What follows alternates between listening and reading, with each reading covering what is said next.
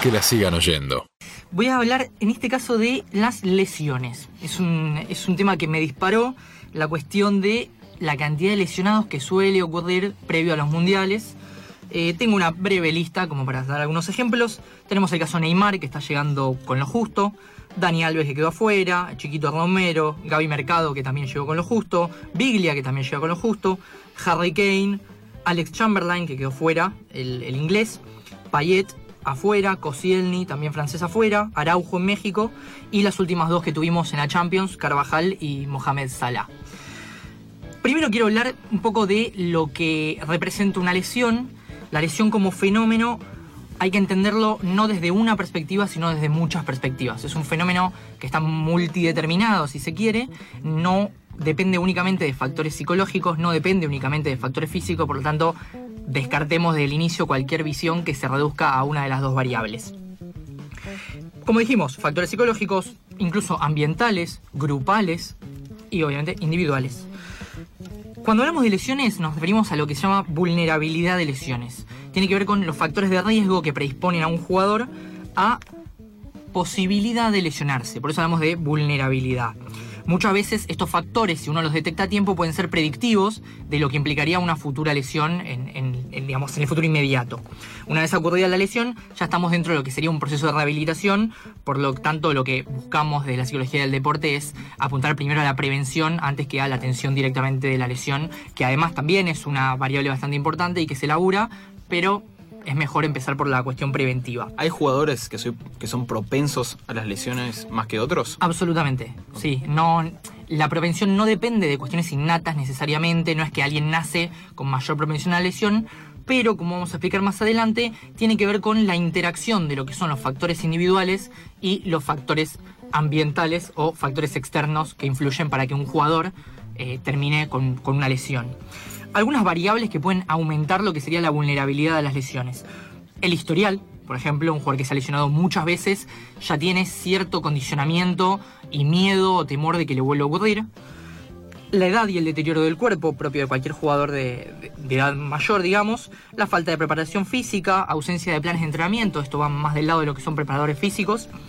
El cansancio, la falta de descanso, cualquiera de las dos en sus dos vertientes es, puede ser perjudicial fallas en el equipo médico, justamente el que se encarga de detectar estos factores de riesgo, eh, cuando, este, digamos, cuando esta, eh, este eje falla y los médicos no son capaces de detectar que cierto jugador, eh, no sé, tiene ciertas características, o jugó tantos partidos, o detecta que tiene muchas contracturas durante un tiempo prolongado, si eso no se detecta a tiempo y no hay prevención, puede terminar en una lesión la gente es mala, nos escribe a nuestras redes sociales, nos dice después de los 10 del 10 eh, con Zinedine Zidane, ahora están haciendo la columna de Marcelo Larrondo, no, no, es la columna de psicología, la mano de Lemo. Pobrecito Marcelo. Bueno, fallas en el equipo médico, lo que acabamos de decir, fallas de adherencia a medidas preventivas, es decir, vendas, estribos, cremas, alimentación inapropiada, falta de apoyo farmacológico, Cuestiones ambientales como el mal estado de las canchas, el clima o mal, mal equipamiento, digamos, aquel que juega con botines rotos o con botines con tapones que no son apropiados para la superficie en la que está, eh, no usar canilleras, ese tipo de cuestiones también eh, pueden derivar en, en futuras lesiones y en el aumento de la vulnerabilidad. Vamos a hablar particularmente de un factor que afecta la vulnerabilidad y que aumenta considerablemente la probabilidad de que se produzcan las lesiones. Este factor es el estrés. Lo hemos nombrado en la primera columna de Psicología del Deporte y estuvimos hablando de que el estrés tiene que ver con este desequilibrio que se da en un individuo por no poder llegar a soportar, es decir, por no tener la capacidad de afrontar, pueden ser demandas externas, por ejemplo, lo que implica jugar un mundial, con la trascendencia que tiene una competición mundial, con la cantidad de gente que te está viendo, con los medios, o pueden ser incluso factores internos, es decir, la propia persona que no pueda sobrellevar alguna dificultad psicológica y que eso termine derivando en, un estrés y en este desequilibrio que, que venimos mencionando. ¿Cuáles son las posibles respuestas ante el estrés, ante este desequilibrio? Primero tenemos la cuestión básica que incluso nos pasa a todos todos los días cuando estamos estresados, que es el sistema inmunológico debilitado. Nos bajan las defensas, más de uno se habrá dado cuenta, si no hizo la, ligazón psicológica la puede hacer ahora. Cuando uno está muy estresado se suele resfriar, se suele enfermar, puede tener una angina, el cuerpo está más cansado, cuestiones bastante eh, cotidianas, si se quiere, no solamente remitidas al deporte. Después tenemos lo que significan la variabilidad en los niveles de activación. ¿Qué significa esto? Digamos, los niveles de activación tienen que ver con eh, las conductas de los jugadores eh, a nivel motivacional, como habíamos mencionado una vez el, el, caso Kahneman, que es un jugador que está sobreactivado siempre, que tiene una motivación intrínseca por, por hacer el deporte, porque es sumamente competitivo. Bueno, esta variabilidad que puede ser de mucha activación a muy baja activación, tienen consecuencias. Algunas de las consecuencias puede ser, por ejemplo, que se reduzca el enfoque atencional. Voy a dar un, un breve ejemplo. Hay una teoría de enfoque atencional que tiene que ver con los estilos atencionales. ¿Qué significa esto? Los estilos atencionales son diferentes estilos. No implica que cierto jugador tenga un estilo o tenga otro y lo aplique. Los cuatro estilos atencionales los aplican todo el tiempo todos. Lo que modifica y cambia que un jugador sea un crack y un jugador sea un jugador no tan bueno es la capacidad de cambio de un estilo atencional a otro. Por ejemplo, Riquelme. Nosotros vamos a hablar de dos ejes. Primero, el eje que tiene que ver con el campo atencional amplio o el campo atencional reducido. Eso sería por un lado y por el otro. Y después la cuestión externa, es decir, lo que está por fuera de uno, la cancha, la pelota, los botines, los rivales, los compañeros. Y por el otro lado lo interno, las cuestiones psicológicas internas, la toma de decisiones, etc. A todo eso, eh, un jugador le presta atención, digamos, durante un partido. Sí, obviamente de manera inconsciente. Son Totalmente. procesos que se dan en milisegundos y que aquellos que pueden hacerlo de manera más rápida y, modif- y modificar de un estilo a otro son aquellos que son claramente jugadores distintos. Por ejemplo, el caso de Riquelme, en general cuando, por ejemplo, le llega una pelota a Riquelme, tenemos el enfoque atencional eh, amplio y externo. ¿Qué significa eso? Le llega la pelota, hace un paneo largo de amplio de todo lo que es la cancha, como siempre se dice, el jugador tiene la cancha en la cabeza. Bueno, es ese, es ese paneo rápido que tiene el jugador y que mientras más rápido lo haga, mejor. Luego de que para la pelota, por ejemplo, lo que tiene que hacer es ir al estilo atencional, o sea, modificar el estilo atencional, hacia el interno amplio. ¿Qué significa eso? Ir a la memoria, ir a la base de datos, a la cantidad de jugadas que vivió y elegir entre todas las jugadas posibles que fueron analizadas en el amplio, en el amplio externo, cuál es la apropiada. Esa es la parte interna amplia. Luego se pasa a una amplia interna, que implica Excelente. ¿Cuáles son los movimientos que yo tengo que hacer para ejecutar esa decisión que se pensó en la amplia externa, en el, perdón, en la amplia interna y que tuvieron que ver con eh, lo amplio externo que se vio en un inicio? Y luego tiene la, la última, es la, es la reducida externa. La externa reducida tiene que ver con los movimientos de coordinación finos que deben hacerse en la parte externa, si se quiere, para llevar a cabo todos esos movimientos. ¿Qué significa? Esto que estamos hablando nosotros, el estrés provoca reducción en, en los estilos, digamos, fallas y déficits en los cambios de estilos atencionales. Perfectamente. Creo que la próxima vez que, que juegue la pelota voy a pensar que estoy haciendo todo eso y me voy a trabar solo con la pelota. Por ejemplo, el otro día estaba viendo el caso eh, Fernando Gago, me acuerdo cuando entra en el partido de eliminatorias, entra, hace un pase y se rompe todo, pero todo, ¿eh? Y vos ves el movimiento y decís, uy, ¿qué pasó? Bueno, claramente, no claramente, pero digo, uno podría entender que en la cuestión del enfoque atencional externo y reducido, que es el momento en el que él tiene que hacer el movimiento, hay una falla seria de atención y él termina girando mal la cadera y poniendo mal el pie y cayendo sobre una pierna que nada que ver. O sea, genera una descoordinación absoluta en relación a, lo, a, a los déficits atencionales que venimos hablando. Clarísimo, y también podríamos traer el ejemplo de muchos jugadores se sorprenden cuando hacen por primera vez algo. Absolutamente. Alguna jugada magistral, podríamos llamarlo, y quedan sorprendidos de sí mismos de, ah, pero esto no lo había ejecutado nunca, y aún así pude crearlo en ese lapso corto de tiempo. Sí, sí, es, eh, si uno lo piensa de manera aislada, estos fenómenos y la velocidad en la que se dan es, es impresionante. Algunas cuestiones más, eh, sobre activación muscular excesiva, la tensión que puede generar una competencia o la presión interna generan sobreactivación muscular y esa tensión en los músculos, eh, llegado el caso, puede provocar cierta vulnerabilidad a las lesiones. Después, bueno, comportamientos incontrolados agresivos, hablando de Zinedine Zidane. Sobre entrenamiento, muchas veces se habla de tenés que rendir el 110%. Se dice esa frase. ¿Qué significa el 110%? Primero que no existe, ya es una falacia desde el inicio porque más del 100 uno no puede dar. Y muchas veces en ese intento de querer llegar a un 110 imposible, el jugador termina lesionándose. Termina alcanzando niveles cuyo cuerpo no es capaz de tolerar. Otra frase en esa dimensión. Tenés que jugar todas las pelotas como si fueran la última. Sí, como y si- no, la verdad que no. La tirás a la tribuna, todo. depende con, cómo vaya. Claro. Si va ganando, la tiro a la tribuna toda. Todas a la tribuna. O sea, una de las cuestiones más importantes es poder identificar momentos y situaciones para Sí, dosificar moderar- las moderar fuerzas. energías, claro. Sí, absolutamente. Y la última que tenemos, entre otras conductas, eh, perdón, respuestas ante el estrés, son los comportamientos de escape o evitación. Voy a retomar lo que hemos hablado en la primera vez que hemos tenido esta, esta sesión de kine- kinesiología. Mira, casi me sale. De psicología, que es el caso Per Mertesacker.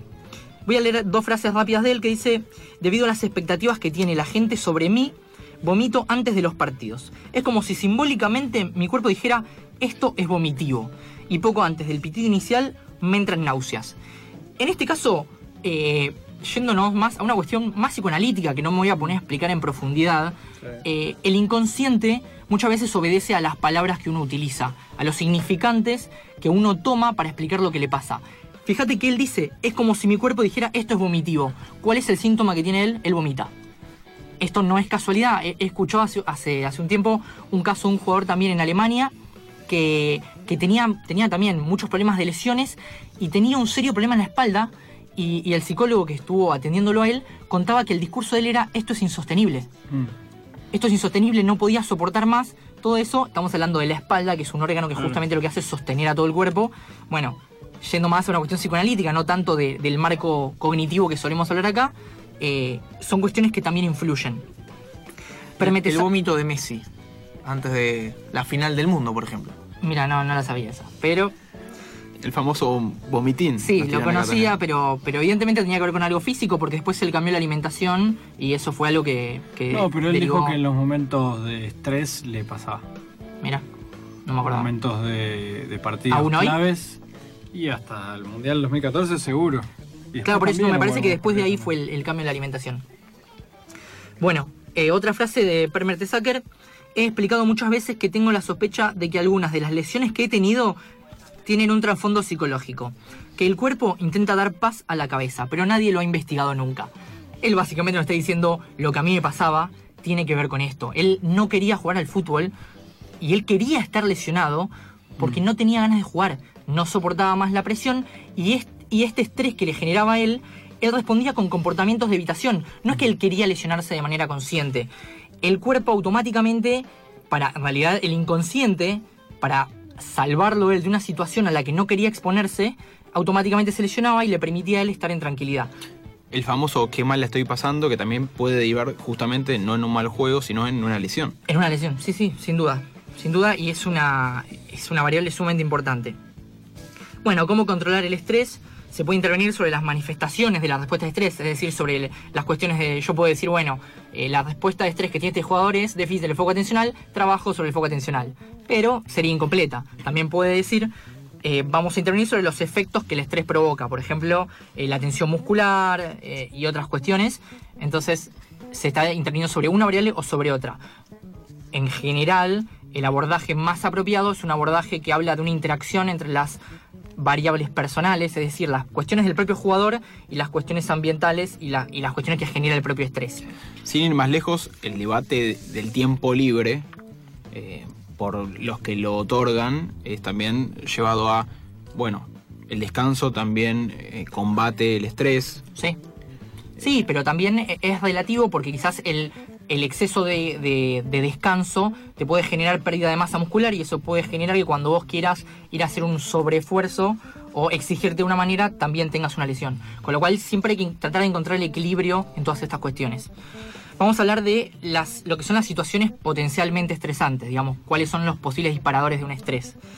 Bueno, el estilo de vida de los deportistas, el cambio de ciudad, los viajes, eh, autodisciplina estricta, los entrenamientos, muchas veces se, les exige mucho, eh, sobreesfuerzo físico y mental, eh, imposibilidad de, de corregir errores, trascend- la trascendencia de la competencia. En este caso, yo siempre lo, lo- es inevitable nombrar a Di María, jugador que en general en los últimos casos le vino pasando que Buen ejemplo. ante, ante instancias clave de competencias termina lesionándose. Y no antes, claro. Y claro, no le pasa en una primera ronda, le pasa en un cuarto de final, en una final.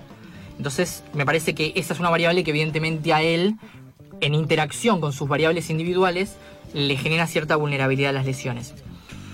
bueno, la relación con los directivos, con, con los compañeros y obviamente, como dijimos antes, con la cuestión de, de batalla que nombré en el bloque anterior, los conflictos generales, familiares, divorcios, mudanzas, no necesariamente todos los eventos estresantes son negativos. Muchas veces una mudanza, que puede ser comprar una casa, también es un evento estresante y también puede generar eh, vulnerabilidad a las lesiones y factores de riesgo.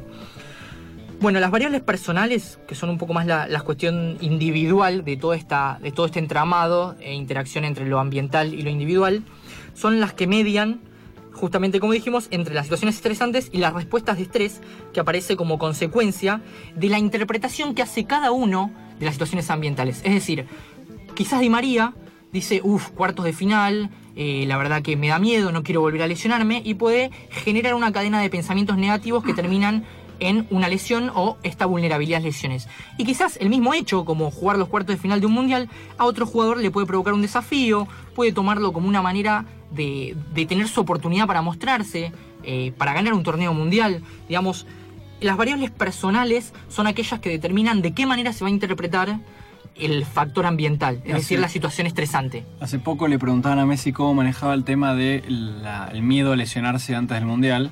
Y él respondía lo que vos decís, si pienso en el miedo a lesionarme, me lesiono. Claro. Tengo más posible de lesionarme, entonces prefiero no pensar que me puedo lesionar. Sí, y, y- y Messi porque es un, es un dotado hasta mentalmente, porque uno también puede decir, no, si pienso que me lesiono, eh, me voy a lesionar, se termina lesionando igual sin pensarlo, y, y Sí. así a su vez existen miles de técnicas Es que, enseñan a uno a aprender a pensar. El partido de contra quién jugamos el partido pasado contra Haití, ya no me acuerdo quién. Haití. Para mí todos los jugadores tienen el pequeño miedo de lesionarse en ese partido. Incluso hay una jugada que Messi tiene para tirársela por arriba del arquero después de pararla en el aire y apenas la toca para mí porque tenía la pierna muy, muy exigida, digamos. Bueno. Sí, también lo puedes pensar desde que hay jugadores que ya saben que son suplentes o que, o que tienen en su cabeza que son suplentes y que se van a querer mostrar en ese partido y van a querer jugar al 100%. Al 100%. Entonces, muchas veces, eh, de nuevo, lo que determina cómo se interpreta la situación, entre comillas, estresante, tiene que ver con las variables individuales. Por eso no es individual, no es ambiental, es decir, una situación estresante, sino la interacción entre ambos componentes. Sí, porque además no todo el mundo le resulta estresante la misma situación eh, Exacto. o estimulante la misma situación. Sí, sí, absolutamente. Justamente Eh, a- a- la interacción apunta a eso. Hay una aceptación, digo, porque acá, sobre todo en el fútbol argentino, con la cuestión física, en donde además en el fútbol se deja mucho de lado lo psicológico, y es el cuerpo como si fuera una especie de robot en el que todos los cuerpos son iguales, todos los cuerpos necesitan lo mismo, corres más, co- eh, eh, o sea, entrenás más para correr, podés correr más, entrenás menos, te lesionás, pero hay una aceptación cada vez más, eh, sobre todo cuando uno escucha lesiones como fractura por estrés. Sí. ¿Qué significa ese tipo de, de- de elemento? Y está bueno, está bueno que aparezca, porque por lo menos, eh, digamos, desde el paradigma médico, que es un paradigma muy avalado por la sociedad entera, es un paradigma que está muy en boga y que sobrepasa excesivamente lo que es una terapia cognitivo-conductual, está bueno que desde ese lado se empiece a vislumbrar un poco el factor psicológico y que desde la medicina se pueda hablar de una factura por estrés, claramente es una buena señal para la psicología del deporte. Que la sigan oyendo. Que la sigan oyendo.